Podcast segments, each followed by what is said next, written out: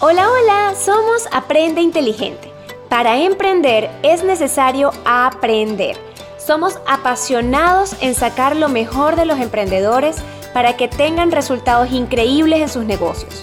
Obsesionados con crecer de manera integral, hoy queremos darte herramientas a partir de nuestra experiencia. Amamos ver emprendedores lograr sus objetivos. Hola, ¿cómo están? Bienvenidos al episodio número 22 de nuestro podcast Aprender para Emprender. Por aquí me acompaña mi socia y amiga chica hambrienta. ¿Cómo estás? Hola, amiguita, ¿cómo estás? ¿Todo bien? Emocionada con este episodio, me gusta este tema. sí. El tema de hoy, el tema de hoy es la palabra no a la hora de, de, emprender o la importancia de la palabra no a la hora de emprender. Aprender realmente a decirla y cómo podemos empezar a enfocarnos, empezar a decirle sí más a lo que soñamos y no más a lo que capaz en nuestra mente nos hace sentir que tenemos un compromiso de algo. Y antes de comenzar, saben que se pueden suscribir a nuestro canal de YouTube, pueden sí, quiero que a través de este video, mientras que lo van escuchando este podcast, mientras lo escuchan, si se acuerdan de una persona a la que esto que estamos hablando les pegue, les cuadre, sientan que conecta con ella, por favor, reenvíenselo. O sea, vayan pensando, wow, esto que dijeron ayudaría mucho a mi primo, a mi hermano, a mi tío, esto es perfecto para mi socio de negocio. Porque así pues podemos ir cada vez creciendo un poquito más con información condensada en un solo lugar. Y bueno, se pueden suscribir al canal, darle like al... like no, prender la notificación, porque el like le darán al final si les gustó. Y eh, nada, dejar comentarios, dudas y preguntas a lo largo de que nos vayan escuchando. Entonces, bueno, por aquí tenemos a la experta en planificación y organización del tiempo, que es Liz. Em, que, que, me ha enseñado mucho a justamente esto, ¿no? Tener que tener la conciencia de saber a qué le digo que no y cómo puedo lidiar con esa parte emocional cuando realmente es más que todo por eso que nos comprometemos con cosas que no estamos listos para hacer. Sí, y fíjate que hay algo que para comenzar que tenemos que entender es que cuando le decimos que sí algo que capaz no tenías estimado en tu calendario, un nuevo proyecto que capaz no sabes cómo lo vas a manejar bien, le estás diciendo que no a otra cosa, a otra actividad, porque la realidad es que no puedes hacer todo a la vez. Puedes hacer todo, pero no todo a la vez. ¿Y qué pasa cuando nosotros comenzamos a decir que sí, que sí, que sí, que sí, sin límites? Que realmente la parte que nosotros sacrificamos es la parte personal, lo que podemos mover. En vez de, por ejemplo, salir con mi esposo el miércoles, entonces no lo hago esta semana, sino lo hago lo que viene, porque bueno, hay que generar, ¿ok? Ese capaz es el pensamiento que tenemos. Y ni siquiera a veces generar, sino no, me comprometí con llevar a mi primo a no sé dónde. Exactamente, exactamente. Entonces, ¿cuál es eh, la importancia de la palabra no? Establecer límites. Los límites son muy importantes. Hasta tú mismo ponerte límites tú, para entonces entender qué actividades haces y qué actividades no haces. ¿Por qué? Porque si nosotros comenzamos a trabajar y a trabajar y comenzamos a asumir, asumir responsabilidades, comenzamos a asumir nuevos proyectos, nuevas oportunidades que capaz no estabas listo para, entonces comenzamos a enfocarnos en tareas que no son las correctas para nuestras metas y para lo que realmente sí queremos lograr. Entonces, siempre que nosotros tengamos una nueva oportunidad, porque siempre salen las oportunidades, pregúntate si realmente la necesitas. Justamente ayer estaba escuchando una historia de Vilma Núñez que decía justamente eso. O sea, pregúntate si tú realmente necesitas esa oportunidad, si tú realmente en este momento la vas a aprovechar y si realmente es necesaria. Puede ser que no lo sea. Entonces ahí hay que establecer un límite porque si no tu calendario se va a volver un desastre y vas a estar... Hay dos eh, tipos de personas. Las personas que están siempre ocupadas en reunión, en reunión, en reunión, en reunión, que siempre tienen que contestar correos, tienen que contestar WhatsApp, tienen que hacer actividades que no le suman, o las personas que viven distraídas. Esos son los dos tipos de personas que normalmente postergan. Las personas ocupadas son las personas que no saben decir que no. ¿Ok? Y que no entienden la importancia de realizar las actividades que suman a las metas, ¿ok? Que postergamos, por ejemplo, el crear contenido, postergamos, por ejemplo, el hacer nosotros ejercicio, porque eso es una actividad productiva para nosotros, el comer bien, el tiempo con tu pareja, el tiempo para ti, postergamos todas estas actividades simplemente capaz para generar ingresos que capaz no necesitabas en ese momento o por una obligación, ¿ok? A mí me pasaba mucho antes que decía mucho que sí, por la persona que me lo estaba pidiendo. Era como, ¿cómo le voy a decir que no hay de? O ¿cómo le voy a decir que no a fulanito si es un favor que me está pidiendo? Pero realmente ahí te tienes que dar cuenta de tus límites y decir, mira, no, es que ahorita no puedo por esto, esto y aquello. Capaz la siguiente semana, capaz te puedo recomendar a alguien para, capaz te puedo dar una solución. Porque si están acudiendo a ti para, es porque manejas el tema, ¿cierto? Entonces capaz puedes dar una recomendación. Entonces siempre que vengan estas nuevas actividades, estos nuevos compromisos, es demasiado importante decir, realmente suma mi meta, realmente me da valor, realmente es necesario que yo lo coloque en el calendario. Y hay que ser sinceros. Este, entonces, bueno, te dejo ahí el micrófono, amiguita. Sí, no, eso es muy importante. Yo pienso que también es como entender que a veces ser menos productivo te hace ser más productivo. Y eso vamos a explicarlo. Muchas veces uno dice, bueno, soy más productivo si siempre reviso los correos. Pero ¿qué pasa si tú siempre revisas los correos y eres la primera? O sea, correo que llegó, correo que respondiste y siempre es así. Bueno, la gente te va a contactar aún más por correo. O sea, apenas tengan un problema te mandaron un correo. Pero ¿qué pasa si nos demoramos capaz un poquito más en contestar? Si tienes una hora al día en la que defines contestar y antes de eso, no porque tienes otras cosas. Bueno, posiblemente te van a empezar a llegar menos correos porque la gente va a empezar a buscar situaciones o soluciones por otro lugar. No quiere decir que entonces no vas a estar atento a tus responsabilidades, pero si eres el primero que responde WhatsApp, la gente va a ir directo a buscarte. Eso me pasaba a mí mucho. Yo tengo un equipo de trabajo em, de bastantes personas, cientos de personas, que a veces yo respondía muy rápido, antes de ser mamá muy rápido los WhatsApp. O sea, siempre estaba como, respondía, respondía, respondía, ayudaba a cualquier hora, ta, y me gustaba. O sea, no era algo que en verdad me hacía sufrir.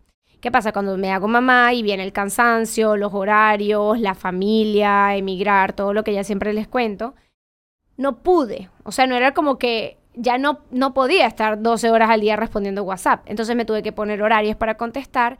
Y al principio sí fue caótico, al principio emocionalmente sí fue fuerte, porque fue como, wow, todos están esperando que contesten, no puedo hacerlo. Pero luego fue muy interesante porque hoy en día muy poca gente me escribe. Además de que ya automatizamos también por dónde podían buscar respuestas y existen diferentes maneras de hacerlo. Muy poca gente me escribe porque saben que me voy, a demorar un poco en contestar y ellos mismos buscan sus soluciones y las soluciones se dan. Entonces, a veces hasta yo respondo y ayudo y ellos ya solucionaron, por, o sea, como que, ay, te escribí, pero ya solucioné, porque claro, ellos ya están como que el equipo aprende a hacerlo. Entonces, esto es lo que explica ser menos productivo a veces es más productivo porque te hace, si eres súper productivo, entonces imagínense que son, no sé, tienen un empleo y además tienen su emprendimiento. Y son los mejores empleados, sacan todo lo que les pide todo el tiempo. ¿Qué va a pasar? Que les van a pedir más. Van a decir, ah, buenísimo, mira cómo ellos sacan, entonces dame más y te pongo otra actividad y otra actividad. O sea, ser más productivo no va a hacer que tengas más tiempo. Entonces muchas veces es que puedas definir, ok, ¿en qué estoy siendo productivo? Esto realmente suma mi sueño, esto realmente suma el objetivo de la compañía y realmente qué puedo colocar en horarios para yo realmente ser dueño de mí, porque te hiciste emprendedor para poder ser tu, tu propio jefe, ¿no? Eso no quiere decir no trabajar, quiere decir ser un jefe responsable y un empleado responsable. Pero era para que nadie te tuviera que mandar. Y si eres al final esclavo del WhatsApp, esclavo del correo, esclavo de otras cosas, pues entonces ¿dónde estaba la libertad bonita? Que era de tener tu... Eso, eso me encantó lo que dijiste de que ser más productivo no te da más horas, no te da más tiempo. Y es así, porque es que el tiempo es un recurso que tú no puedes modificar, no puedes guardarlo, no puedes estirarlo, o sea, tú tienes las horas al día. ¿Qué es, la, que esto es lo interesante? ¿En qué te vas a enfocar? ¿Cómo está tu energía, no? Y eso, el de mantenernos siempre ocupados, a mí me llegó un punto hace, yo creo que ya hace un año, donde vivía siempre en reuniones. Y no me daba chance a mí de crear, no me daba chance capaz de, de de capaz de dedicarle más a mi proyecto de freelancer de, páginas web.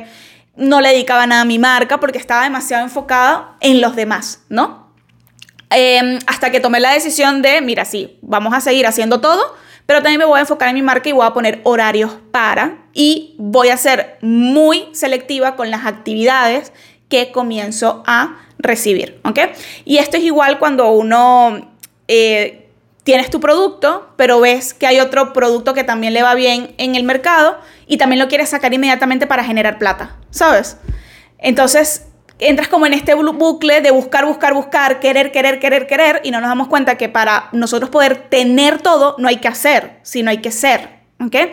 Y eso es una de las cosas que, que no entendemos, que creemos que mientras más ocupados estemos, que mientras más cosas hacemos, vamos a tener más y vamos a lograr lo que queremos. Cuando todo comienza con nosotros, con que tú te sientas cómodo, con que tú sepas cuáles son tus límites y em, sepas quién eres, que eso es lo más importante de todo. Y que ojo, que decir no no te hace mala persona, ni va a hacer que las otras personas te quieran menos. Eso es demasiado importante. O que tú vales menos, ¿no? A mí me costó muchísimo entender eso.